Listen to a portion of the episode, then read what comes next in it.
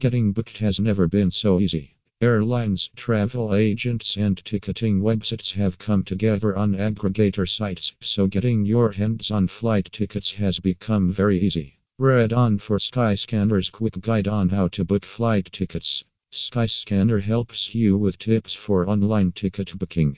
Travel on your mind. With visas, vaccinations, documents, and other formalities to take care of, simplify one part of your travel experience. Book those tickets online. Skip the queues and the pesky calls to and from the travel agent. Get online and handle your own ticketing.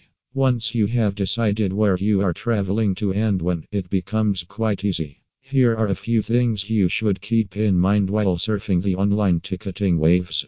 Start looking for flights way in advance of your travel date and keep an eye out for airline flash sales and deals.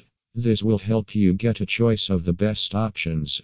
Once you've narrowed down your search, enter your trip details on the aggregator site for a list of options to your destination on your chosen dates. Book your ticket. Now you have the option of choosing your seat and also turning your flight into a package deal along with hotels or cab rides. It's as simple.